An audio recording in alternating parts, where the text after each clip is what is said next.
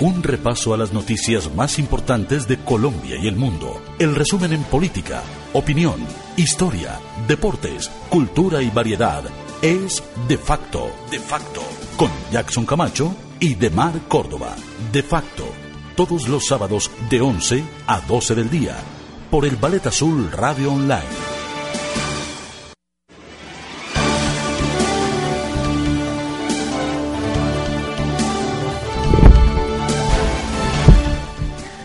Oyentes de Facto Noticias, bienvenidos una vez más a otra emisión. Esta es la número 12 que tenemos eh, la oportunidad de ofrecerles a ustedes con los hechos más importantes de Colombia y el mundo, centrándonos como siempre en la política y en los hechos que son noticia para estos días ya muy cercanos a lo que será el final del año 2013. Estamos en octubre 26 un día sábado, sui generis podemos llamarlo, el clima en Colombia y en Bogotá especialmente no es normal a lo que debiera ser por cuenta de que es un mes de lluvia, si mal no estoy. Don Jackson, buenos días, bienvenido. Don Demar Córdoba, muy buenos días, programa número 12 de nuestro resumen semanal de información. ¿Cómo le ha ido, Don Demar? Pues muy bien y con muchas cosas para decir. Recordemos que se cumplió pues ya prácticamente el tema del año de las conversaciones entre Santos y las FARC. Se arrancó el ciclo 16 de conversaciones. Hay señalamientos nuevamente de Timochenko en contra del presidente Santos. Hay borrasca política en el gobierno por cuenta de algunas renuncias que piden los senadores de la República. El aeropuerto de Bogotá fue entregado por fin Digo por fin, me refiero a que está operando porque desde hace mucho rato estamos utilizando las instalaciones de la nueva terminal, solo que no habíamos tenido la oportunidad de verlas totalmente terminadas. Pues yo Pero se entregó antes de lo que estaba previsto. Hay dos cosas. Nueve meses antes hay que aplaudirlo, ojalá todas las obras se pudieran entregar así. Y segundo, sea por campaña de mar, sea por coyuntura, sea por reelección, por lo que sea, pero que se entregue nueve meses antes. Y por fin sí, estoy de acuerdo. Parece que tenemos por fin una terminal de transporte nacional a la altura de Sao Paulo de México, el doble de la de Panamá, de la de, Lima, entonces me parece que por fin tenemos algo con, la que se inauguró el año pasado internacional, suman algo así como unos 180 mil metros cuadrados de instalaciones, eh, locales comerciales, entradas, eh, puntos de chequeo, internet. Me parece, me parece. Ojalá algún día este país, o por lo menos Bogotá, se acuerde que el terminal merece un tratamiento digno y puede ser algo parecido, por lo menos, porque no hay una cosa más espantosa para transportarse que llegar al terminal de transporte de Bogotá. Es la que queda en, el salitre. Sí, señor, es horrible. Y, es espantoso. Y de hecho tiene que atravesar toda la ciudad, por ejemplo, la gente que está en el norte. No, no, no. entre otras cosas, entre, otras, cosas, claro, pero entonces vaya a la, infraestructura del, mismo terminal. Hay unas cosas que a uno le parecen sencillamente traídas de los cabellos. Ya está por cumplir 30 años de terminal, es que, es que también es... Claro, y entonces es, es, es, curioso porque uno en la terminal puede entrar, salir, meterse donde está el parking de los buses, puede hacer lo que uno quiera el control no existe. Otras noticias, eh, encuesta que le da un porcentaje importante al ex vicepresidente Santos frente a su primo si fueran las elecciones mañana, domingo. Los primos superpoderosos, debe ser. Pero le confieso a, nuestros oyentes que le decía a llamar que cada semana una encuesta y esta coincidencialmente la vamos a presentar. Eh, viene con Pacho líder y Pacho Laría, Pacho, Pacho. Pues no pasa nada. Yo creo que no pasa nada. Y es una convención programática. Imagínense, tan mal terminamos en este país que terminamos escogiendo entre Pacho Santos y Juan Manuel Santos. No, eh, yo creo que puede pasar que ninguno de las anteriores sería la pues, respuesta, porque hay, hay, gente valiosa. Hay una tercería por la que personalmente, a la que le creo, pues. Y pues esperemos, pero sí, ella es como, como cansó en el tema de, de don Pacho Santos. Esperemos que con el conclave que empezó ayer, Uribista, que sigue hoy, eh, en última se decide lo que... Le voy a contar algo, algo, algo, perverso entre líneas respecto a la convención uribista. Aquí tenemos eh, una fuente de primera mano, señores oyentes, hay que aprovecharla siempre. Siempre de saco, perdón, datos del uribismo, porque somos privilegiados de tenerlo acá donde mar. Sí, claro, siempre hay datos que ningún medio los puede dar en, en este momento. Sí, realmente hay unas cosas de muy confidencia de lo que está sucediendo al interior del movimiento y es claro que no está uno por lo menos apoyando a Pacho Santos. Eso se nota. Bueno, otros hechos de la semana, pues Tumaco pasó y pasa por una situación muy difícil. Eh, dijo un negro, los negros también tenemos derecho, y no solamente porque sea negro, sino porque blancos, amarillos, mulatos, ambos, Todos tenemos un color, hay que quitar ese estigma de... Y tenemos derecho a la paz o por lo menos a la tregua y si no a la tregua, a la seguridad. ¿Cuál es la matemática de demostrar que pueden tumbar las torres que quieran? O sea, ¿cuál es el...? La matemática es demostrar ah. que lo que piensan los que están aquí es diferente a lo que están allá. Sí. Eso es, es el cálculo matemático de ellos. Alguna conexión tendrá que haber, pero... Pues vamos a los titulares y empezamos a desarrollar estas noticias. Hoy eh, vamos a contar con la voz de Jorge Enrique Robledo, el senador del Polo Democrático, quien le pidió la, renuncia al ministro Rubén Darío Lizarralde, y vamos a hablar un poco de esa pelea que hay entre ellos dos. Eh, también hablaremos de una pelea que libró mal casada el mismo senador eh, Robledo con Néstor Humberto Martínez en Caracol, con un retracto valioso. Con un retracto y es curioso el retracto porque se retracta pero le da una paliza al final. o sea, cambia el tema. Más o menos, sí. O sea, sí, está bien, me excuso porque lo que le dije no era, pero recuerde que usted sí tiene... Ya la vamos a leer. Es interesante leer eso gran porque, tipo, porque, porque, realmente es grandeza. Darse cuenta que se ha equivocado es, grande. Bueno, pues de esto y de mucho más vamos a hablar con ustedes en estos próximos ya 55 minutos. ¿Cómo pasa el tiempo? Vamos entonces con los titulares. Síganos en Twitter, minuto a minuto, toda la actualidad de Colombia y el mundo en arroba de facto noticias. Arroba de facto noticias.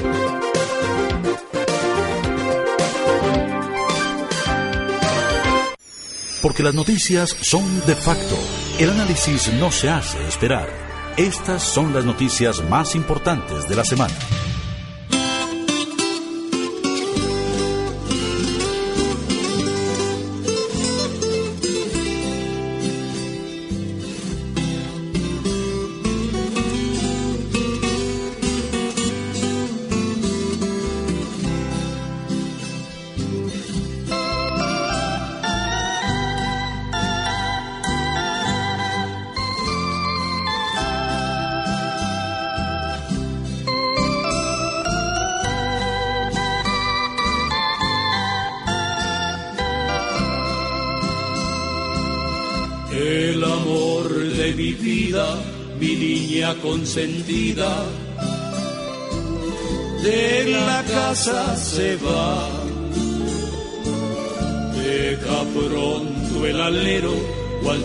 Travieso jilguero,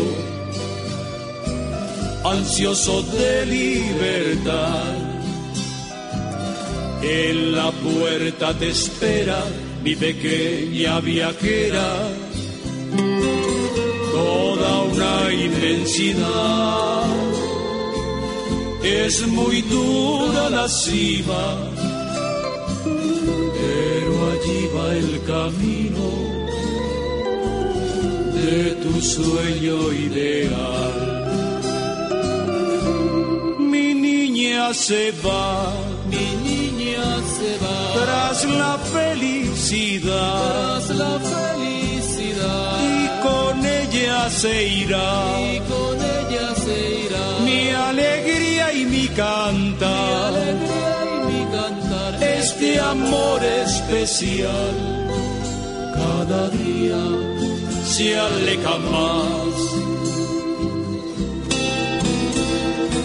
Don Jackson, ¿qué nos presenta usted esta mañana de sábado? Qué rico una mañana de sábado con un poco de música colombiana, porque si hay algo que le toca la fibra a uno es escuchar esta música cuando está en otro país, qué sé yo, llámese estando en Europa, estando en Estados Unidos, estando en Sudamérica, allá en el Cono Sur, en, en Argentina, en Chile, o simplemente estando en la Patagonia, en Canadá o en Australia. Esto siente, sienta precedente y se siente en el alma. Es solo pasar la frontera Cúcuta, en Pasto, en el Amazonas ya para sentir la música colombiana de otra manera. Mi niña se va, se llama esta melodía, la interpreta Lara y Acosta. La palabra dice que la, gente está en su casa, que el hombre buscará a la mujer, abandonará a su familia para buscar nuevas rutas. Esta es la despedida de una hija que se va, bien sea a estudiar, que se va para otro país, que sale de la casa de, su hogar, que le dieron sus papás. Entonces la historia de eso es del maestro José Faxir Sánchez, un huilense pero criado en el Tolima. Murió en 2008 apenas con 55 años y es una melodía extraordinaria. La música colombiana de hay que apoyarla, hay que apoyarla. Pues muy bonita letra como para una dedicatoria, Dios santo, se pone complicado el tema. Vale también para matrimonio, sí, primeras comuniones. en este caso sí valdría para matrimonio, es Sí, precisa. claro, por supuesto. Pero mm, Difícil, duro, sí, difícil. duro. Cuando ¿no? Yo no sé paso- si, uy, Dios santo, si uno puede decirle a los hijos o dedicarles la canción más bien y verlos irse esa noche. Sí, claro, yo recuerdo el 7 de febrero de 1991 llegó un campesino que todavía lo soy, aquí a la ciudad de Bogotá, se llama despedir mi papá, me acuerdo. Lectura de la palabra, una oración y llorando, porque es que hoy que tengo hijos, Neymar, cuando los tenga se dar cuenta de lo que es desprenderse la primera vez que se van para el colegio en la ruta.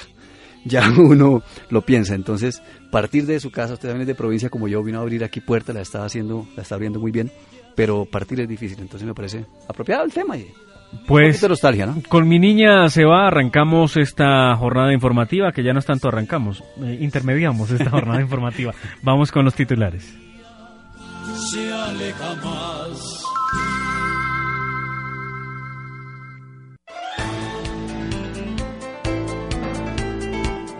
Y estos son pues los titulares. El gobierno del presidente Juan Manuel Santos y la narcoguerrilla de las FARC iniciaron la ronda número 16 de conversaciones en La Habana, Cuba. Algas Timochenko afirma que el obstáculo principal para lograr la paz que se está negociando es la misma reelección del presidente Juan Manuel Santos. El senador Jorge Enrique Robledo pide la renuncia del ministro de Agricultura Rubén Darío Lizarralde. Lo vincula, por supuesto, con temas de baldíos y, aparte de todo, con su pasado en Indupalma. El aeropuerto El Dorado fue presentado al servicio de los colombianos. La nueva terminal aérea será la tercera en importancia en América Latina. Con 59 votos a favor y 5 en contra, la plenaria del Senado aprobó en último debate el proyecto de ley de referendo para la paz. Encuesta de cifras y conceptos dice que Francisco Santos, ex vicepresidente, sería el virtual vencedor frente a su primo, el actual presidente Santos, en unas elecciones si se dieran mañana domingo. Tumaco protesta al presidente de la República por falta de agua y luz. En lo que va del año, FARC han derribado 17 torres de energía en el departamento de Nariño. Y en deportes, ¿qué tenemos? Fue presentada la edición 2014, la 101 del Tour de Francia. Arrancó la fecha 16 del fútbol profesional colombiano con los partidos Patriotas Medellín. Y arrancan las semifinales del torneo de la B en el fútbol colombiano. De esto y de mucho más hablaremos con ustedes en De Facto Noticias. Recuerden www.defactonoticias.com. Y nuestro Twitter, arroba de facto noticias, información todo el día, a toda hora. A ustedes bienvenidos y empezamos entonces con la información. Síganos en Twitter, minuto a minuto, toda la actualidad de Colombia y el mundo en arroba de facto noticias. Arroba de facto noticias.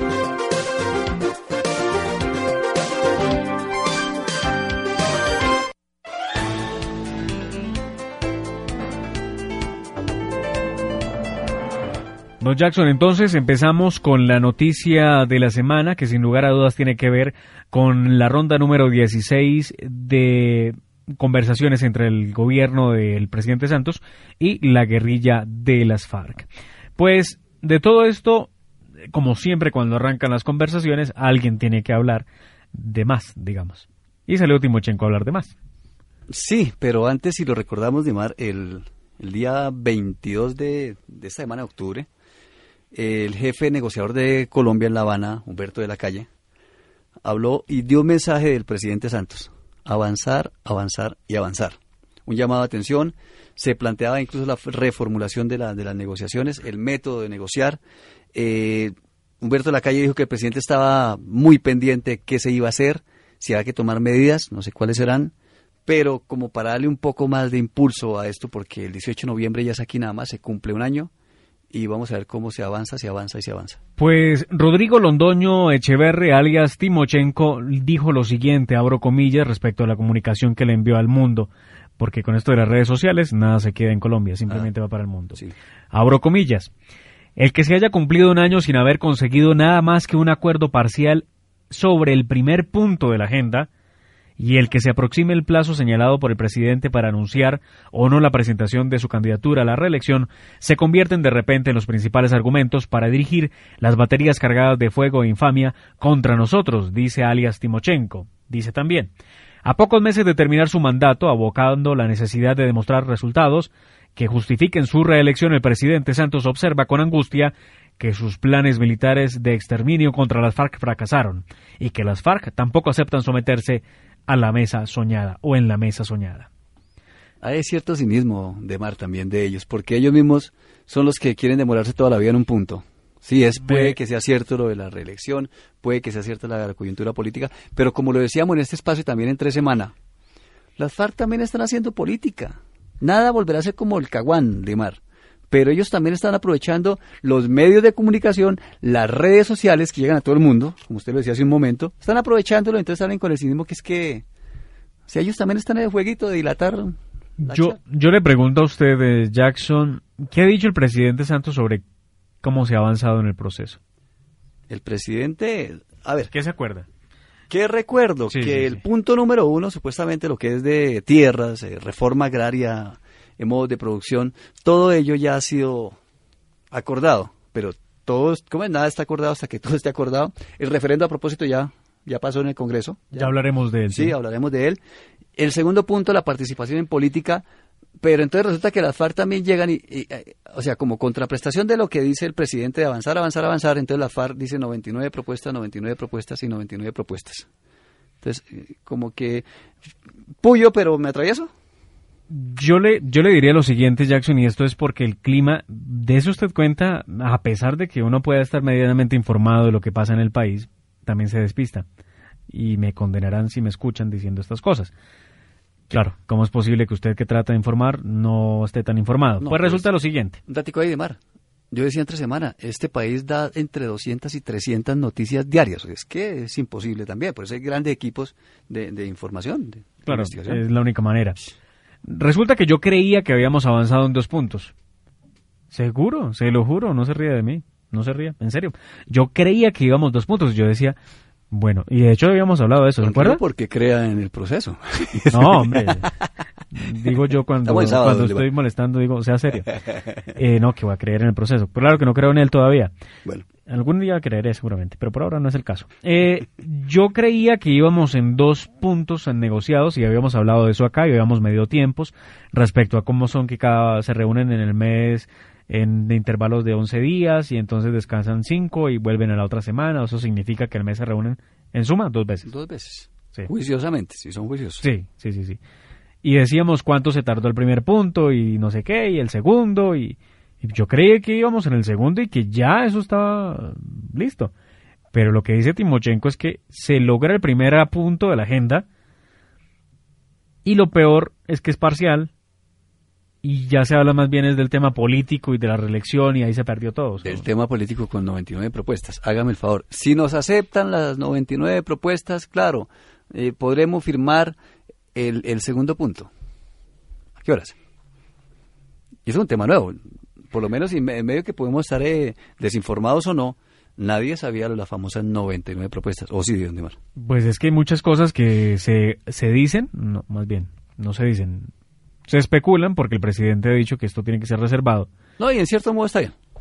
Pero no es reservado, porque todo se, se termina sabiendo, o sea, vean esto. O sea, lo que dijo Timochenko en la carta, ah, en gran medida es la verdad sí, sí, respecto a qué respecto a que decir que es que el paso lento es culpa de las FARC, no solamente es de las FARC. Por eso. Porque es que hay dos partes. No, claro. La una impulsa y arrastra. Y la otra se deja arrastrar. es que sale un Timochenko, sí, no, y todos sabemos el jueguito, se lo estamos entendiendo. Sale un Timochenko, no, señor gobierno, es que usted también me apura, pero lo que le acabo de decir. Entonces, como usted me apura, yo le atravieso 99 propuestas. O sea, es una doble moral también de ellos porque, porque también entorpecen, dilatan el cuarto de hora, lo que ya hemos dicho en este espacio. Entonces, falta seriedad, más, que todo la reflexión es que falta seriedad. Ya empieza pues uno a pensar hasta cuándo vamos, o sea, a partir de mayo vamos a, si, el señor se reelige, entonces podremos esperar de que... Cuatro años más con las FARC sentadas en La Habana. No tiene ningún afán y la paz no tiene término según ellos. Si no tiene plazo, puede ser otros cuatro años. Y menos mal que no aprobaron la segunda reelección, porque podrían ser doce.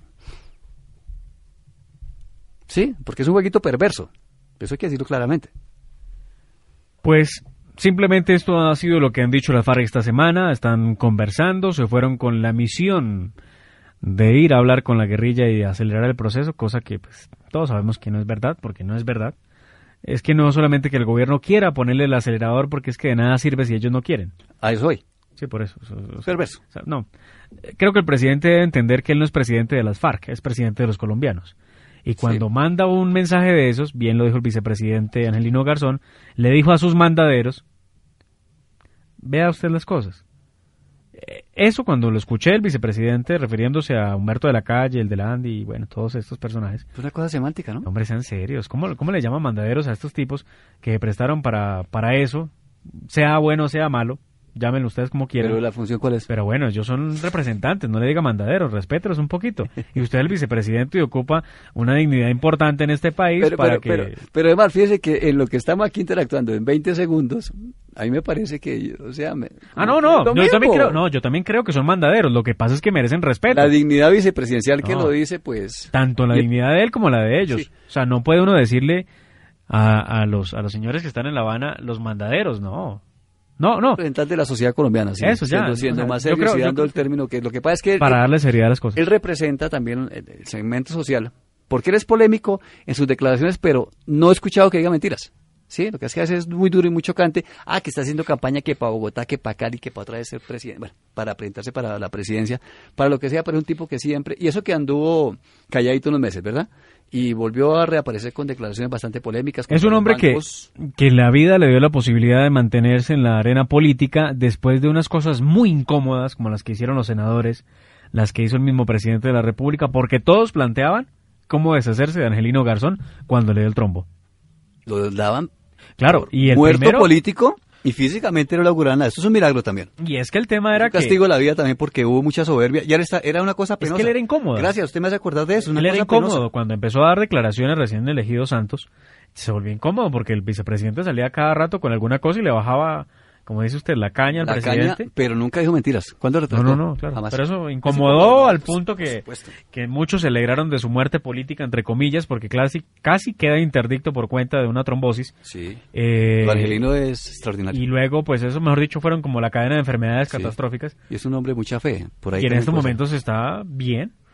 Y, y es de las y- imágenes más altas desde el país, por encima del presidente, por encima de muchos personajes. Pues por lo menos tiene mejor imagen que la del presidente de la República. Bueno, Que sí, cuando uno hace parte de un gobierno, tener mejor imagen que su jefe ya es mucho decir. sí. Porque la gente mete todo en un costal. ¿Usted qué opina del gobierno? Malo. Bueno. Y ya, ahí se va. Los más perezosos terminan siendo brillantes y los más brillantes terminan siendo perezosos o terminan siendo malos. Y en este caso él se ha salvado de eso. Él, la- Sí, él ha estado lejos de eso. él mantiene su popularidad, mantiene su línea, llamémosla línea editorial, como se diría en medio de comunicación. Sí, sí, para Y ser la claros. gente sabe es quién es coherente él con lo lo que respeta. por lo que lo eligieron. Es coherente con su con su se quiera o no, si esté de acuerdo con él o no, con su conducta social, su ideología social, siempre siempre saca a reducir el coste de los bancos, que es muy cierto de Mar, el coste de los salarios, que es muy cierto, y despidió los callos con el chantaje que evidentemente hubo en el Congreso, por ejemplo. Hay ciertas declaraciones que pueden ser irresponsables, pueden ser preocupantes Sí. y, y no sé hasta qué punto cuando dice el vicepresidente Es que es eso. ¿no? esta, esta semana llega y dice es que hay que pedirle al Congreso que tenga condescendencia con los salarios de los ciudadanos así como lo tuvieron con los de ellos.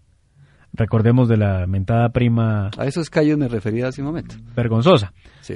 En la vida real aumentar la- el, el- el salario de los colombiaos no es tan fácil como sacar un conejo de un cubilete. Creo que es más fácil eso. Sí, puede ser más. Guardar el conejo aprende, sí, cubilete. claro.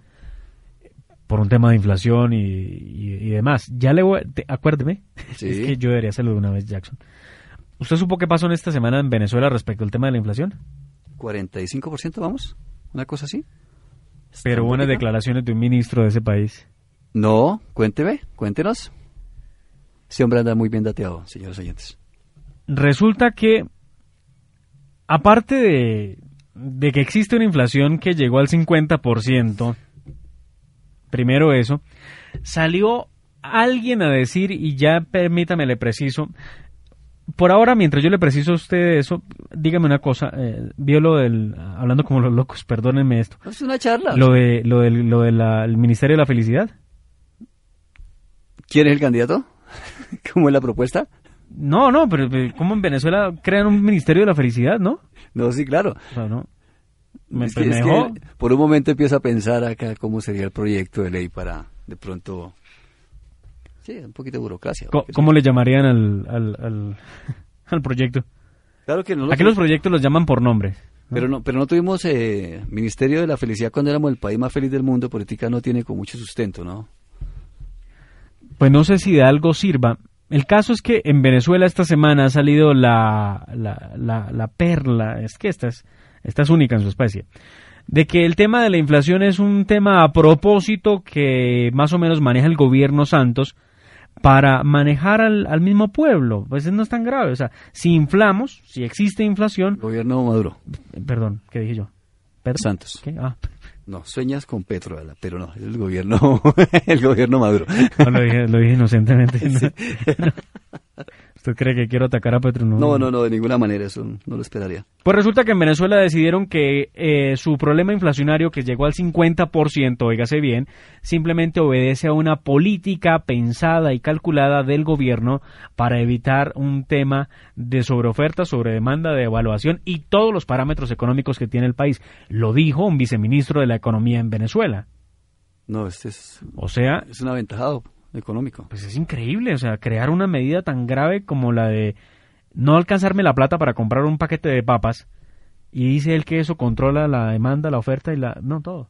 No, Keynesito, estos tipos dirán que capitalistas y todo lo que usted quiera, pero pero perdieron su tiempo estudiando años y todos los grandes economistas que hay hoy en día que trasnochan tratando de, de, de ver cómo es el movimiento económico del mundo y para que este señor salga con esta teoría, no me parece. No Pues- la conozco de fondo, malaria. A- aprove- aprovechando la coyuntura de Venezuela Sí. y hablábamos del Viceministerio para la Suprema Felicidad del Pueblo, Sí, pues ellos siguen haciendo cosas que simplemente son in- increíbles, volvemos a decirlo.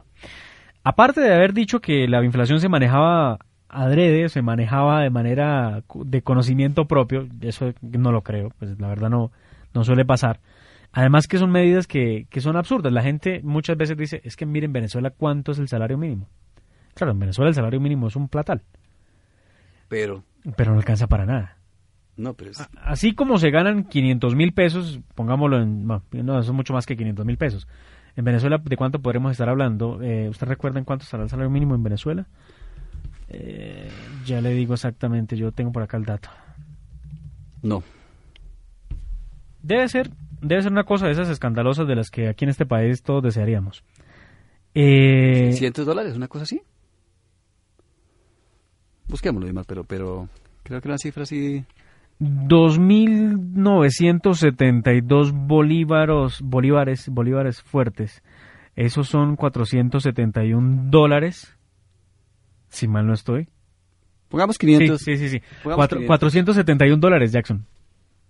Estamos hablando, a ver, tratemos de hacer Ah, esa conversión rápida. 800 mil pesos aproximadamente. Eh, Eh, 750 mil pesos, una cosa así. Sí, lo podemos dejar en 800, creo. 800 mil Sí. pesos. 800 mil pesos tiene salario mínimo venezolano. Esos eh, 471 dólares, ¿cuánto, ¿en cuántos dólares está tasado el salario mínimo de un colombiano? En 260 Digo, a dólares. 900, pongámoslo. Estamos casi que la mitad del salario mínimo Sí. nuestro Sí. Hace, eh, más bien la mitad del salario mínimo del venezolano es el salario mínimo nuestro. O sea, tenemos una diferencia de la mitad. Si un venezolano viviera en Colombia, ganaría un millón, no es muy buena 500. explicación para ahora reflexionar con el nivel de inflación nuestro, al nivel de inflación de ellos, un salario similar, digámoslo en plata más, plata menos, ¿para qué alcanza? Para ellos, para nada. Para nosotros, para No, mucho. Claro, claro. El precisamente es explicando eso. Eh, ¿sí?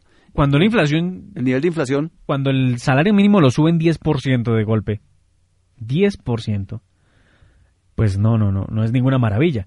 Porque es apenas elemental. Si usted le suben el sal- si usted le van a pagar 10% más, su jefe tendrá que meterse la mano al bolsillo 10% más.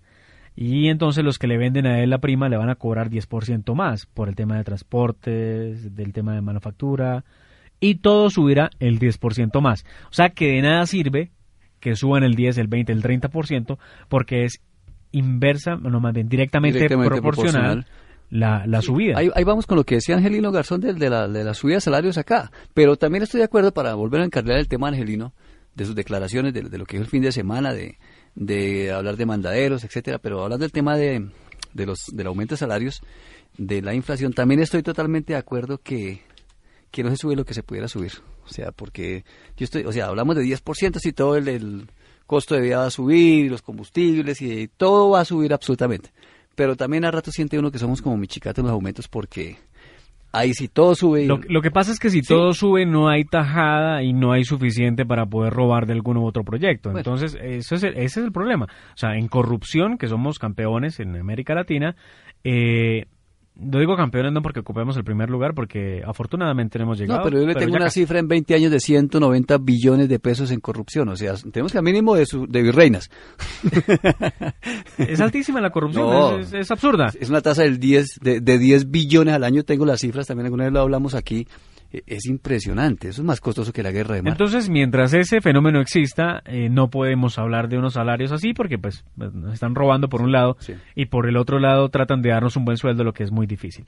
Pues Angelino Garzón sigue vigente, dice lo que dice de los diálogos en La Habana, eh, las FARC eh, arrancan la, diez- la ronda número 16, este fin de semana es de shopping, el domingo por la tarde, el lunes ya estarán descansando porque tienen que descansar, esta gente piensa mucho. Eh, yo no sé si tomen mojito, no sé si tomen un Cuba libre, eh, Bueno, eh, eh, en La Habana es imposible tomar Cuba libre.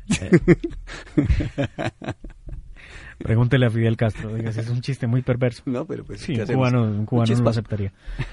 Excusas a los oyentes que lleguen a ser No, cubanos pues, y estén con nosotros. Este es un país lleno de, de- Eh, de pero humor entenderán ustedes que nosotros somos bastante folclóricos Sí, y no, nos reímos de todas las desgracias que nos pasan si a nosotros libertades, no, y lo sostengo, si miramos libertades personales, claro, dirán, es que allá sufren de capitalismo, oye, no sé qué, pero si miramos libertades civiles, de esas que de 1789 por allá, desde la Revolución eh, Francesa, de las colonias nuestras, se rompieron en ese momento cierta opresión que había.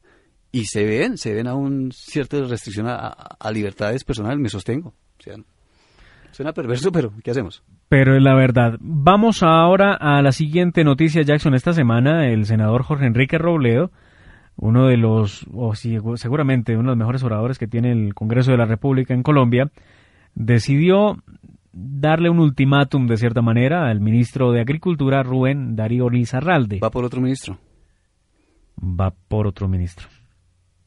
O ministro y embajador más bien.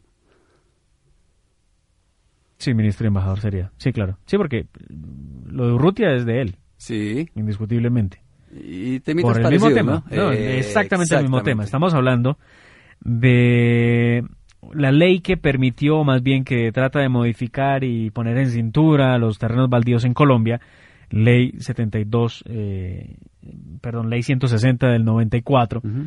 Que tiene sus reparos muy fuertes porque realmente cualquiera se puede hacer a una cantidad de tierra que no pertenece a nadie, que digamos es selva, Sí. y luego puede reclamar, baldíos, ponerla a producir sí. y hacer lo que se le da. Lo Resulta he que, demostrado en el tema de Urrutia. claro, Y- era eso, Y Robledo es un tipo documentadísimo.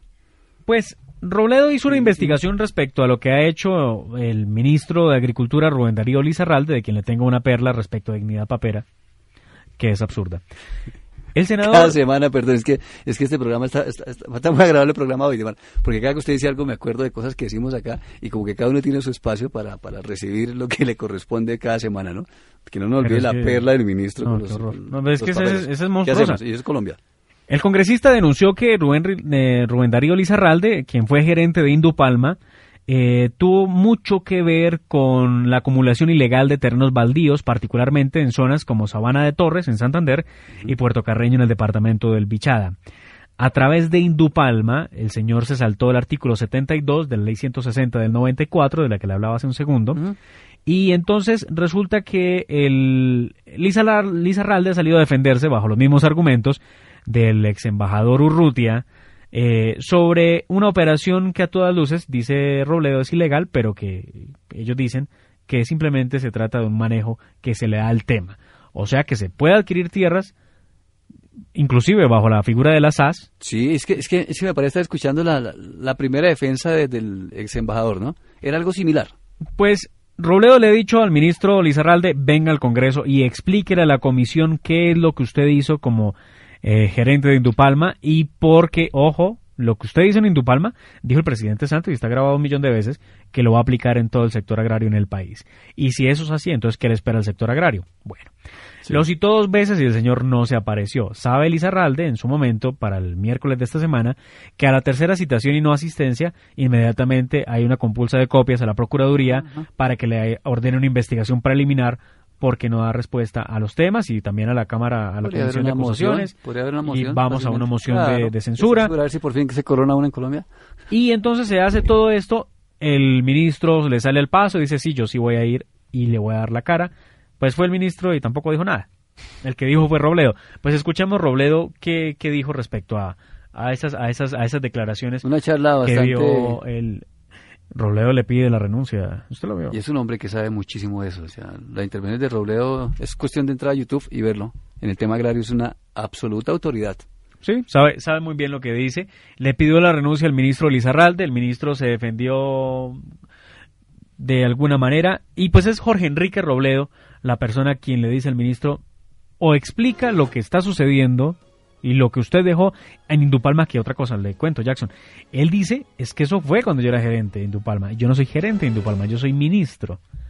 El señor cree que Se su borra, conducta o sea, anterior sí, no existe sí. y que la El presente otro sí. señor dijo que él eh, que ya no era socio de la compañía, que él había dejado todo para irse para la embajada en Estados Unidos. pues tiene su culpa y escuchemos lo que dijo entonces Jorge Enrique Robledo del tema. Sí, pues hubo una serie de temas que él no, sobre los cuales no hizo ningún comentario porque él ha levantado la peregrina teoría y por eso fue que casi, que casi no va a la comisión. Recordemos que la citación de ayer fue la tercera porque el ministro intentó no ir al, al, a, la, a la citación de la comisión quinta, cosa que me ha parecido de lo más grave que ha ocurrido en estos días, ¿no? Y, y se negó a responder el cuestionario que le hice. Y, y quiero resaltar la gravedad de esto, doctor Londoño, porque usted sabe muy bien, primero, que eso es violar la ley. Los ministros no pueden escoger a qué debate van y a qué debate no van, ni le pueden decir a los senadores, eh, eh, digamos, cómo hacen las preguntas. Entonces aquí hay un problema de separación de poderes y de respeto de unos poderes y otros supremamente grave. Pero bueno, él de todos modos tampoco respondió a todos mis requerimientos y él dice que es que no, que esos temas los debe responder es Indupalma, ¿sí? Eh, y en eso, por ejemplo, se escuda para, digamos, el caso del, del- de las famosas hipotecas de estos campesinos en Islas Caimán, que a mí me parece una historia bastante escabrosa para decirlo menos, es inaceptable esa tesis, porque por supuesto que él, él llega al ministerio, se supone es por sus ejecutorias, por, por su, digamos, por los méritos de su pasado. Entonces, lo menos es que en un debate de control político, porque este no es un debate judicial, los méritos de su pasado se puedan mirar y se puedan analizar, y más si nos han dicho, como ha dicho el doctor Santos, que el modelo Indupalma se va a implantar por todo Colombia. Entonces, lo menos es que ese llamado modelo nos lo dejen analizar, pero entonces no nos lo dejan analizar con el cuento de que es que ese es un asunto de la empresa privada y que entonces no se puede, no se puede no se puede analizar. Entonces, realmente Eso. la respuesta del, del doctor Lizarralde, y, y eso fue lo que me llevó al final a plantear, cosa que yo no había planteado antes, la necesidad de que renunciara, porque es evidente que él no, no, no, no asume con la actitud que debería asumir un debate de este tipo y las explicaciones sobre sus conductas. Pues ahí están las voces eh, de autorizadas en este tema. Él es Jorge Enrique Robledo, senador del Polo Democrático, quien ha citado a ese debate de control político, llamémoslo entre comillas, al ministro Lizarralde, quien incumplió en dos ocasiones y que a la tercera le tocó ir a poner la cara, pero en un enfrentamiento muy acalorado, el, ministro se enfrenta de una manera compleja al, al senador, lo increpa también y entonces lo trata de perseguidor y bueno, una cantidad de cosas. Eh, cuando tenía que dar explicaciones salió fue a defenderse en lo personal y no en lo profesional, más o menos fue lo que sucedió. Pero ¿cuál es la perla? Jackson, resulta que recuerde usted que el gobierno, y lo anunciamos hace ocho días, empezaría a comprar 600 toneladas de papa diaria a los productores de Boyacá, Nariño y Cauca. Bueno, hasta ahí todo está bien. Criticamos que no hubiera un decreto o una medida legal para hacer la compra de papa. ¿Usted se acuerda quién fue el ministro que salió a decir si vamos a comprar la papa y empecemos este negocio ya? Mm, no, Neymar. ¿Iragorri? Sí, señor. Iragorri, sí, señor. Entonces le pregunto yo, ¿qué hace el ministro del Interior, o sea, el ministro de la Política del país, comprando papa, si no es tarea acaso del ministro de Agricultura? Pues él mencionaba que estaban pendientes de firmar eh, unos acuerdos eh, interinstitucionales, unos convenios más bien, para que el Ministerio del Interior hacía la gestión, pero realmente era por el Ministerio de, Agricultura, pero pues realmente no tiene presentación, le doy la razón. El día miércoles que el senador Robledo citó al señor Lizarralde a la comisión para que diera explicaciones de los terrenos baldíos y de Indupalma, ese mismo día César Pachón, representante de Dignidad Papera, estuvo allá en el Congreso y le dieron un espacio para que hablara. Y por algún motivo, el ministro dijo que no alcanzaba a escucharlo a él. Y no lo escuchó. ¿Qué le iba a decir Pachón? Que se pusieran serios porque ya le habían dicho que eran mil toneladas diarias y no 600. Sí. Lo que ya de entrada está mal. Sí, sí, sí. Y lo segundo, le iba a decir Pachón también. Pero hay desinformación de, de manera algo ahí porque la semana pasada recuerdo bien que en nuestro programa usted habló de mil y yo hablé de 600. Sí, e, e, e, esa, esa desviación en la cifra la existía. El acuerdo lo planteó. Desgraciadamente salieron perdiendo los campesinos. lo, part- 600, lo, no lo- mil. lo planteó Pachón inicialmente, que eran mil el acuerdo. Sí, Eso sí, dijo Pachón. sí. Pero el gobierno dijo que solamente puede 600. Mm. Pero ¿cuál es el otro dilema? No solamente que el ministro del Interior resultó papero o pa- papicultor, lo que es bastante absurdo, porque sí, se supone que si está en, el en la, en la cartera del Interior, pues de agricultura poco debe saber. Debe saber porque de él leyes también afrontó los diálogos durante la crisis, pudo ser. Eh, él fue, No, debe ser porque Elizarralde escalón. no quería sentarse en la mesa con ellos a dialogar.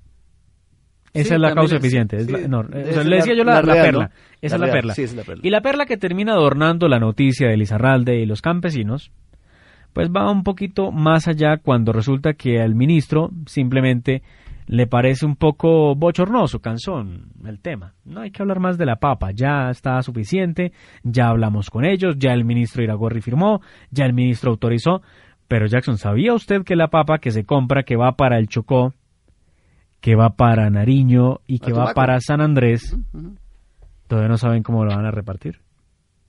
¿Sabía usted que no sabemos qué pasó con los Se, está eh, evitando un par. se está evitando un paro, sí señor, y la papa se estará pudriendo en alguna parte de la casa de Nariño porque no ha salido el primer beneficiario a decir es que a mí me regalaron papa. ¿Acaso no hay suficientes colombianos aguantando hambre en estos momentos para que la guarden y la destinen disque a la ola invernal? Sí. Porque esa fue la explicación que dio Iragorri. En Santander, por ejemplo, hay Esa zonas, papa iba para la ola invernal. allí nada más en Santander, hay zonas donde la papa es un artículo de lujo. Se ve en los caldos. Hablo Magdalena medio santanderiano porque la papa por allá no se ve. Por ejemplo, sería una oportunidad de, de, de ayudar zonas en las que es, es un artículo de lujo, pero solo para la ola invernal. Pero y, y también pensaba yo, ¿cuál ola invernal? ¿Acaso estamos en ola invernal? Yo la verdad no me di cuenta. No sé, no sé. Creo que hay cosas ahí confusas. Ahí se quiere evitar es una, una crisis como la del mes pasado de agosto, que fue dramática, que fue penosa. Pero, Pero- pero, pero- Pegó en el poste. Pegó en el palo, dice sí, señor. Sí, señor. Bueno, señor, presentaron en Bogotá y muy orgulloso y orondo, el presidente de la República fue a inaugurar con su ministra de Transporte la nueva terminal de pasajeros aéreos en Bogotá. Me refiero al Aeropuerto Internacional El Dorado, que no el Aeropuerto Internacional Luis Carlos Galán El Dorado, como quisieron en algún Sí, momento. acabó en Beleco, ¿no? Por fortuna. Porque No, es que el aeropuerto El Dorado ha sido el dorado de toda la vida y no le dicen el dorado porque sea de color dorado, sino recordando la tradición bogotana de sus indígenas y por supuesto las raíces culturales que es eso, ¿no? El dorado, recuerden ustedes, el dorado precisamente, aquel mito de Bochica y aquel mito de bañarse en oro y de esconder el oro en Guatavita y esas cosas, nacen de ahí. Que al parecer era... era... Era una tomadura de pelo. Sí, sí, sí, por ahí Era sí un lo chiste. leyó. Se parece que era, era un chiste. Mal chiste. Y, y- y- Pusieron a, estadoun- a estadounidenses, pusieron a ingleses, pusieron a holandeses, pusieron a, no recuerdo si a franceses también, aquí no medio mundo a buscar eso. A buscar el dorado y vaciaron las lagunas, Sí. las dragaron para poder encontrar el oro.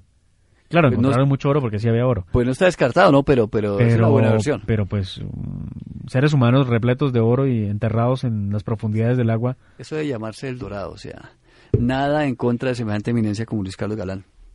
Homenajes todos los Lo que, le pasa es que a estas alturas de la vida pretender per- no. per- perpetuar una figura con otro sitio más, no, es que no, él mismo lo decía, no es la figura, son las ideas. Sí, exacto. Entonces no entiendo qué, en qué tiene coherencia.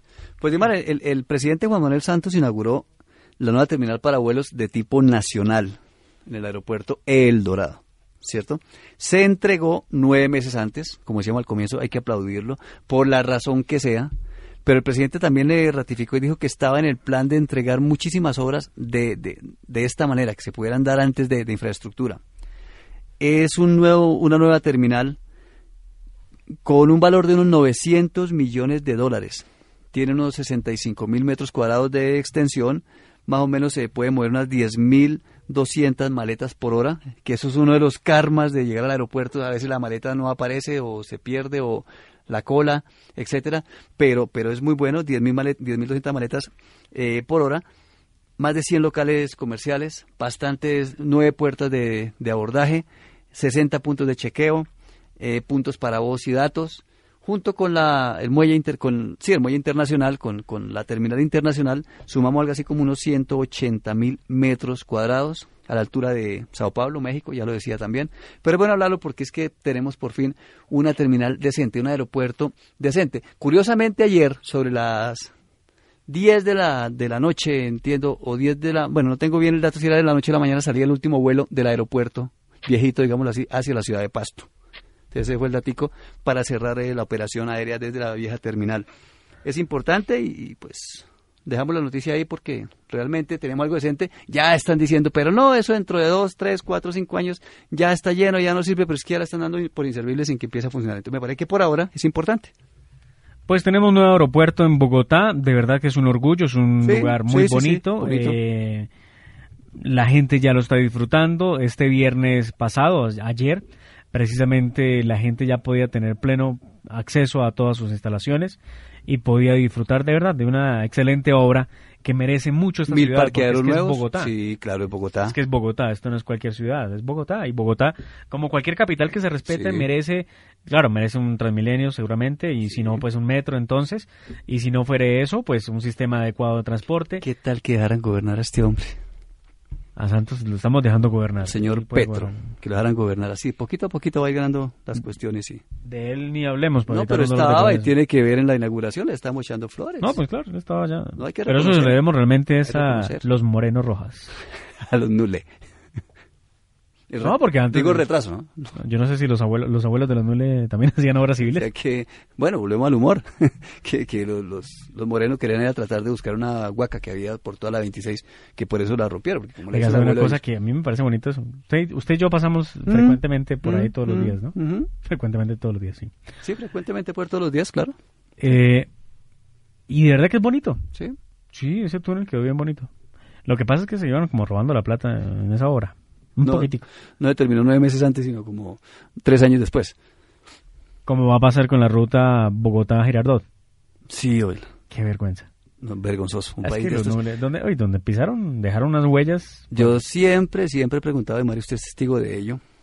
Solamente bastaba ser amigo de uno u otro senador para contratar en todo el país. Faltan por lo menos 70 empresas del Estado en las que supuestamente los señores tuvieron negocios. Hay que tener influencia más arribita, yo creo. Entonces, cuando eso se empiece a destapar, también va a haber, va a haber de qué hablar. Por supuesto, tendremos aquí información. Bueno, pues otros hechos que fueron noticia esta semana tiene que ver con el referendo para la paz. Se votó el referendo y se logró, por lo menos, que se aprobara en cuanto a temas de Congreso. Ahora viene a temas de sanción y vienen a temas de revisión por parte de la Corte Constitucional. El ministro del Interior, per- perdón, el de Justicia, Alfonso Sí, Gómez. Alfonso Gómez Méndez, dijo que no se va a permitir el proselitismo armado por parte de la guerrilla de las FARC. Y lástima que no le tengo este audio porque sí valía la pena. En Blue dijo el presidente Santos el 6 de septiembre, de- septiembre, sí, que uno tenía que ponerse en los zapatos del otro y que si él se pusiera en los zapatos de la guerrilla de las FARC, él tampoco dejaría las armas para negociar una paz. No, pues eso sí es el último que tiene que decirlo el presidente. Pues lo dijo. No, no lo sabía de Mari, me parece. Sí, sí, sí. O hay que decirlo en privado, pues. Sí, más o menos, más o menos, más o menos la cosa fue así. Es que uno cuando está negociando un- una paz no puede pensar que la contraparte va a dejar las armas y se va a sentar y va a dejar todo votado. Aquí lo hemos dicho, Dimar, ¿sí? Por lo que pasó con el pasado reciente de Colombia, ¿cierto? De la UP, todo ese exterminio que hubo, que es evidente, nadie lo puede negar. Lo decíamos, tiene que haber ciertas previsiones y en todas las desmovilizaciones, todas las negociaciones del, del mundo en la historia, han quedado caletas con armas. Eso no es ningún descubrimiento, ¿cierto? Y lo que la gente se desarme es un problema total. Pero que lo diga el jefe del Estado, pues como entendiendo que pues que yo también lo entendería, lo haría, no. Él dice que hay que ponerse en los zapatos de la contraparte. Reitero, no debiera decirlo precisamente él. Bueno, pasando a otros temas, digamos, más amables, y este le va a gustar mucho a usted, resulta que una encuesta que salió a último momento el día viernes dice que Francisco Santos, si fueran las elecciones mañana domingo, ganaría las elecciones a la presidencia de Colombia y sería derrotado, pues claro, su hermano el presidente, Juan Manuel Santos. Su La hermano. lamentada encuesta, pues tiene tanto de ancho como de largo por cuenta de que no lo ve uno tan claro, pues cifras sin conceptos pocas veces da con, va a encuestas. Parta de ahí. Sí, eso fue una coincidencia. Bueno, y seguro que eso mueve algunos boticos en la en el cónclave uribista, pero pero la verdad lo, lo, reitero, confieso que ese tema ya está como ya es bueno que elijan a Oscar Iván, parece que todo va a ser por ahí. Y se ha creado como una expectativa. Si es por expectativa, lo han logrado, Dimar, perfectamente. Llevamos un mes hablando de eso. La, la confección de la lista, don José Obdulio, Pachito, Póngale cuidado a esta ma- mano de cosas, este cuidado mentira. reality esa vaina. Gustavo Gómez, periodista de Caracol Radio, dijo esta semana, y lo peor es que hicieron la noticia de eso, que él había visto a, a Pacho Santos y a José Obdulio Gaviria en el mismo avión de Avianca en el que él viajaba, y que mientras José Obdulio estaba en la clase VIP, Pacho Santos estaba en la fila 10 del avión, y que ni siquiera se acercaron a saludarse y que no se voltearon a mirar para hablar de las divisiones del uribismo. Oiga, pues esa... esa, son los, son los mejores amigos. esa audacia. Y hoy sale José Obdulio Gaviria en plena convención y dice, es que mi candidato es Pacho Santos. No, Hombre, sean serios. no son serios. Es que, O es sea, que- le- lean la política como es. Uno no puede salir a decir una cosa de esas. Y lo peor es que convirtieron eso en noticia. sí, La claro. noticia fue esa. José Obdulio y Pacho Santos no se saludan en vuelo. Bueno, habrá, habrá que ver que eso no se puede hacer noticia. No, eso es, es una, no sé, e- ese convención conclave, yo no sé cómo llamar a eso. Conclave me parece que es como muy serio para... Eh, salió a decir un prócer de la patria, que lo leí antes de que empezáramos a grabar, que eso no se llamaba conclave, que eso se llamaba aquelarre. ¿Sabe de quién estoy hablando? no, no, pero dígame por favor, ¿quién? ¿Quién lo dijo? Un personaje que llama Roy Barreras. Bueno, pues eh, es, es chistoso que lo diga además Roy Barreras, pero, pero sí, de mar eso no ha sido serio. Y qué pena con el expresidente que se preste a ello, porque es que, que no que él no vota. Pues claro, van a votar 1.300 por él, que es un- una cuestión programática. Claro, el programa que escoja el expresidente Uribe, o no. Eso está, Oscar Iván Zulaga, no le busquemos. Claro, si gana Pacho Santos... eh, La perla perversa, ¿cuál es? Se dice que Carlos Holmes y Pacho Santos unir. estarían uniéndose para derrotar a Oscar Iván Zuluaga. ¿Qué significa Y- eso? Uno de los dos tiene que ceder. Eso será un cara, una no, cara y claro, sello. claro. ¿Usted, Carlos Holmes, o yo, Pacho Santos? ¿Quién se queda? Pero le vi una patinada al expresidente en una declaración en RCN, tal vez. Le preguntaron, presidente, y, y su amigo José Manuel Acevedo también. Le preguntó, le dijo, presidente, ¿y, y qué pasa si es cierto que si eh, gana un candidato se podría cambiar por otro? Y usted no se imagina, Dimar, jamás escuchaba a Uribe patinando tanto. Eso que me cambie la pregunta, que saludos, que gracias por cubrir el, el, la que, el, concla- el que, bueno, eso se enredó de tal manera que es posible que no le guste al señor quien gana y el superpoder que dicen por debajo de cuerda que tiene para cambiarlo puede pasar. Él es dueño del aviso o no. ¿Qué, qué se lo impide? Es que debería ser así, a fin de Ya cuentas. de una, de a dedo, ya. Eso sabemos qué va a pasar y se acabó. Sí, señor. Eso no lo hace poco o más demócrata, la verdad. Exacto. Le quita seriedad. Pues sí, el tanta, Total. tanta cosa sí. No la ha tenido. Sí, no, no, no deja claro. La otra noticia de la semana, Tumaco se quejó, salió a las calles y le cuento rápidamente. Una amiga que tenemos allá, es corresponsal, dice ella, que estaba lista la comunidad en Tumaco para recibir al presidente Juan Manuel Santos el día jueves, el día miércoles, el día miércoles, para, para poder, eh, para poder recibirlo y hablar con él de lo que está pasando con Tumaco, que está pasando por una situación muy difícil. Nada, para nadie es un secreto, no tienen luz, no tienen agua. Tumaco es principal puerto de pesca. Y llevar eh, gasolina desde Cali y demás. Llevaron la gasolina desde Cali, sí señor, eso lo dijo el ministro de Defensa, eh, quien criticó muy duramente a las FARC por lo que estaban haciendo, pero bueno, la comunidad se reunió y elaboró un documento donde le exigían a la guerrilla de las FARC en Cuba que fueran serios y que no los atacaran más, que dejaran quieto al, al municipio, porque aparte de bien pobre que es, su producción pesquera se ve arruinada gracias al No, tema del, del, narco, del, del terrorismo. Bueno, narcoterrorismo. Entonces, Sí, es indudable. dijeron eso y tenían listo el documento Jackson y estaban todos reunidos en un salón común al cualquiera. El presidente llegó y se metió a una base de la Marina y ella se quedó guardado. Le dijeron, presidente, ¿lo quieren saludar? Dijo, no, pero yo no voy hasta el centro. Por obvias razones. Pues es que en el centro ya había una manifestación de una cantidad de tumaqueños con pancartas diciéndole de todo a Juan Manuel Santos, el ESMAD salió, se enfrentó con ellos, les dieron bolillo, gases lacrimógenos, les echaron agua sucia, pasó lo que pasa con el pueblo, los dejaron en la inopia, los dejaron allá quietos, botados. El documento que iba para la FARC en, en, Cuba se quedó en manos del mismo pueblo, nunca llegará ni llegó. Creo que la forma de que las FARC lean el documento que ellos querían dar a conocer hay una muy muy muy práctica, es que la pongan en una torre de energía, pues ya han volado 17. La próxima torre de pronto puedan leer el documento. Eh, yo no sé con qué, con qué... Bueno, es que no, no puedo hablar ni de cara porque pareciera que no la tuvieran. Van a hablar ahora entonces de del pueblo, en nombre del pueblo y por el pueblo. Pues siempre han actuado en nombre del pueblo. Y seguramente nos escuchan algunos, estarán de acuerdo. Yo tengo mis distancias con la derecha colombiana, ¿sí? Pero, pero esto es infame, o sea, los extremos son viciosos y cuál pueblo. O sea, volar las torres para que me no esa posición, yo lo veo cada vez más cerca de la derecha. No, no es más cerca de la derecha, es coherente porque no, no de la izquierda Jesucristo, la que tanto han peyorizado últimamente, pero pero la que es precisamente pensar en el pobre, ¿qué sentido tiene de mar? ¿Sí? Y, y, no resultar de la derecha porque es que ahora todos son del centro. No, yo sigo siendo de una tendencia como de izquierda, pero la que la que la que propaga es por por por el pobre, por el débil, por una torre de energía que le quita la posibilidad de, de, un enfermo que necesita la electricidad para que lo atiendan, ¿o no? Esa es mi posición. Pues por más que ellos han dicho y por más que le pidieron al presidente, pues simplemente lo recibieron a garrote al presidente, lo sacaron a garrote del Tumaco. Hay mucha inconformidad merecida y, y, pues el presidente no dijo una sola palabra del pobre pueblo oprimido de Tumaco. En la mitad. Una cosa más. Vamos rápidamente a la presentación de los deportes y nos vamos con algo de cultura. ¿Le parece? Sí, sí, sí. Síganos en Twitter, minuto a minuto, toda la actualidad de Colombia y el mundo. En arroba de facto noticias. Arroba de facto noticias.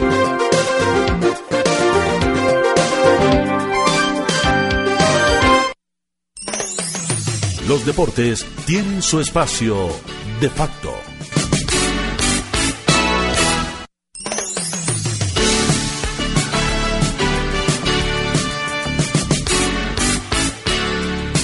Es el momento de los deportes y empecemos por lo que más le gusta a usted entonces. Hablemos de ciclismo, del Tour de Francia. ¿Cómo está el Tour? Más bien, ¿qué ha pasado? por el, por el ciclismo. Eh, el ciclismo es una cosa fantástica. Me parece que el mejor deporte, pero son gustos personales. La noticia es que... Yo también tengo un gusto personal por el motociclismo. Pues, ah, bueno, parecido. Sí, parece mucho. Sí, un poquito más rápido. Si ve que usted está más cerca de mí que yo de usted. no creo. Es que cuando su merced nació iba a montar en bicicleta, donde mar, qué pena. ¿Qué quiere que pues, le diga? Pues, eh, ¿Anciano, vejete? No, no, no, pero sí tenía por ahí máximo... Paleozoico, mesozoico. Pero sí tenía máximo nueve, nueve, añitos. No, hombre, sea serio, sea serio. Bueno, la noticia es que se presentó la edición número 101 del Tour de Francia para 2014. Christian Prudhomme, fue ciclista también, hizo tal presentación. Y, Dimar, hay una cosa particular para nuestro ciclismo y es que le quitaron etapas contra el reloj y le sumaron más montaña. Normalmente vueltas como, como la de España, el Giro de Italia, el Tour de Francia, de Francia, perdón, utilizan Pirineos y Alpes. Este año, o el año entrante más bien, se le metió una cadena montañosa que llama los Bosgos, que eso lo que le va a dar es más montaña a la vuelta. ¿Diseño para quién? Puede ser para un Nairo Quintana, porque el mismo Prudón lo dijo, porque le preguntaron por Nairo. No está seguro que lo corra, pero si lo corriera es algo muy, muy para el estilo de, de correr de Nairo, la fortaleza, la capacidad que tiene para desempeñarse, como bien lo demostró en la edición de este año. Solamente hay una contrarreloj de 54 kilómetros, eh, la etapa anterior a que termine, o sea, el 26 de julio, y definitivamente puede ser eh, otra, otra vuelta con alegrías para Colombia. Pues no tenemos por qué no pensar así. Sí, claro. Porque es que lo vimos y... En esto podemos, no triunfalistas, pero ser realistas. No, pero somos muy buenos. O sea, somos muy buenos. ¿no? Sí. Hay una cosita que metieron una cosa nueva y es que en la etapa quinta eh, aparece una especie de pavé. Recordemos que el pavé fue una cosa que nos hizo sufrir por en los años 80, 83, 84, quizás se corrió el último pavé 85, en el que los, ciclistas llegaban con, llegaban con las manos estalladas porque eran corriendo sobre adoquines, sobre antiguos caminos romanos en bicicleta, eso era muy, muy complicado. Va a haber simplemente un trayecto de unos 15 kilómetros de, de adoquinado, Pero Prudhomme dice que eso es un deporte para varones, es cierto, que es para, para guapos, el ciclismo tiene eso, que va a haber desperfectos mecánicos, por supuesto, caídas, pero que en últimas es un, es, es un deporte muy difícil y que es como el, el honor a, a la fortaleza. Bueno, eso ha sucedido en el ciclismo y en el fútbol colombiano, ¿cómo está la fecha? La Sí. Copa Postobón, Sí. la Liga Postobón, ya se está terminando esta segunda etapa del fútbol colombiano y vimos eh, el encuentro, por lo menos el de Nacional, un poco desteñido, ¿no? Me está hablando usted de la Copa Sudamericana. Sí, ah, entre otras cosas, porque sí, me, me- refería precisamente a porque Nacional ha hecho una campaña ex- excelente en Colombia, pero en la Copa lo vimos sufriendo y bastante. Bastante sufriendo. Pues baste decir que en la, en, en la Copa del torneo colombiano le lleva 10 puntos al segundo. Sí, lleva 36 puntos, le lleva 26 al Pasto, que es el segundo. Pero en la noche del jueves, innecesariamente para mi posición lo vimos pedaleando para hablar de, de ciclismo, para poder clasificar a la siguiente ronda de la Copa Sudamericana. Tuvo que irse a tiros desde, desde el punto penal porque perdió 1 a 0, como él había ganado al equipo brasileño, perdió 1 a 0, y por lanzamiento desde el punto penal, reitero, el arquero Armani fue figura. ¿Qué pasó en el partido? No pudieron definir, pero como esto es con goles, tuvieron que definir de esta manera que los hinchas de Nacional, con seguridad, ayer viernes amanecieron sin uñas, porque fue, fue una cosa bastante penosa el modo como se le enredó el partido al Nacional. Pero volviendo a la fecha del fútbol profesional colombiano, debemos decir que arrancó con el partido Patriota Medellín y para hoy 26 de octubre tenemos Alianza Tolima, partido clave también para Millonarios que enfrenta al Junior en, en Barranquilla, pero eso es el domingo. Sí, al Yuyu. Mañana. Mañana domingo, 3 y 15 los pusieron en el horno al equipo azul. a Sí, jugar. por ahí tuve la oportunidad de hablar con el presidente de la Federación Colombiana de Fútbol, con el señor eh, ¿Que fue, Yesurum. que fue coincidencial o que fue? Ramón Yesurum dijo no, pero si eso siempre ha sido así. Sí, fue. No, presidente, es que eh, siempre se transmite el partido a la hora que es y nosotros ya estamos acostumbrados Normalmente a eso. era a las 5 de la tarde. Digo, Buena no, noche. No, recuerde que eso siempre fue a las tres y media. Igualito. Bueno. Bueno. decimos que Alianza Tolima para el día sábado, Santa Fe Pasto, buen partido. Cali Equidad, Huila Cúcuta. El domingo, reiteramos, Junior Millonarios, eh, Itagüí Caldas, Nacional Chico, Quindío Envigado. Posiciones, Nacional 36, Pasto 26, Millonarios 25, Santa Fe 25, Cali 24, Junior 23, Equidad 22, Itagüí 21, Patriotas 21 y Medellín 20. Hasta ahí diría que tienen que tienen posibilidad de, de clasificar. Y en el torneo de la B quedaron confeccionados los grupos para jugar las semifinales. Entonces, el América de Cali a ver si puede ascender a la A. Es un equipo que hace falta. Es un equipo que salió de la lista Clinton, que lo tuvo maldito durante 16, casi 17 años. Está reviviendo, pero es con fútbol también. Entonces, quedó en un cuadrangular con Cartagena, Fortaleza, Autónoma. Un grupo bravísimo le tocó a la América de Cali. De ahí sale uno de los cuatro. Y por el, por el otro grupo eh, también hay, hay tienen que eliminarse uno para que salga y a ver quién asciende directamente. O más bien, si el América llegase a ganar este torneo, tiene que enfrentarse con la Autónoma, que ganó el primer torneo de este año, para ver quién asciende directamente. El segundo se enfrenta con el penúltimo de la A. También tendría que ir a... Que va al descenso. que Sí, para, Sí. para la, la famosa promoción que perdió el América el año pasado con el Alianza de la ciudad de Barranca Bermeja. Bueno, señor, y por último, para De Facto Noticias, eh, tenemos que dar algo de información de cultura porque este fin de semana hay evento en Bogotá y yo no sé si esta música a usted le parezca. A mí me parece interesante alguna cosa de esto. Digo, la lírica, la música me parece un cansancio, es un sonsonete. Ay, Dios santo. Sí. Yo no sé qué es peor, si el reggaetón o... No, no, no, no, no, no, no, no, como reggaetón no hay sino reggaetón. No, eso no es una cosa. Bueno, escuchamos un poco de esto.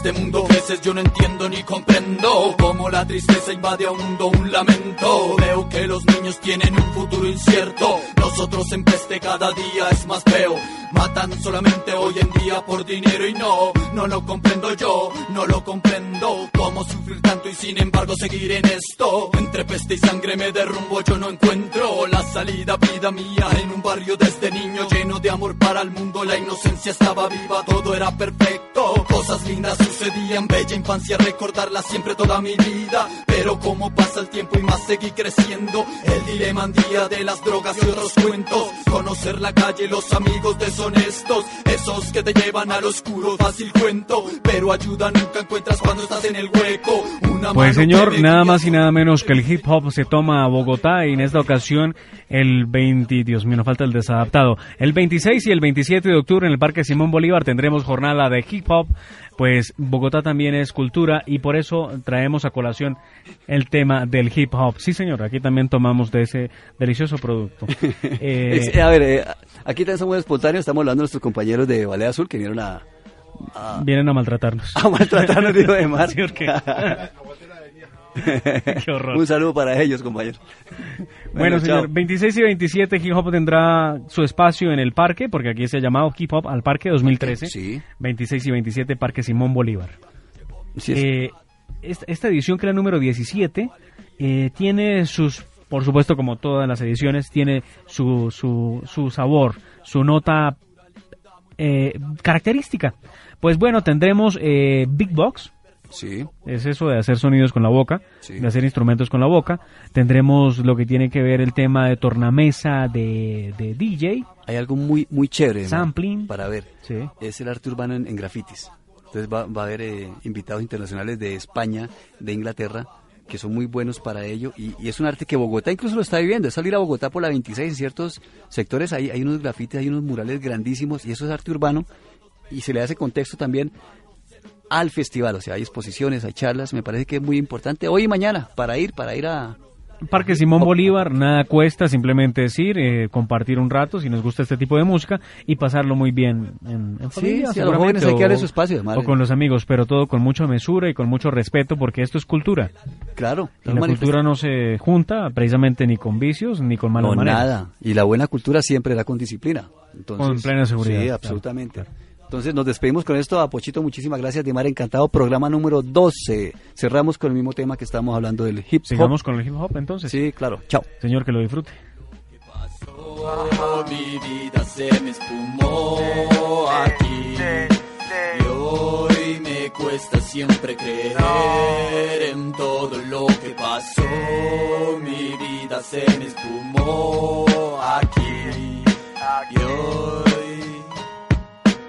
Hey, tú que eres libre de escoger bien tu destino, piensa por dónde vas a caminar. Un saludo a mis panas en Medellín, la cárcel Bellavista, Colombia, Bogotá, el poder del mensaje.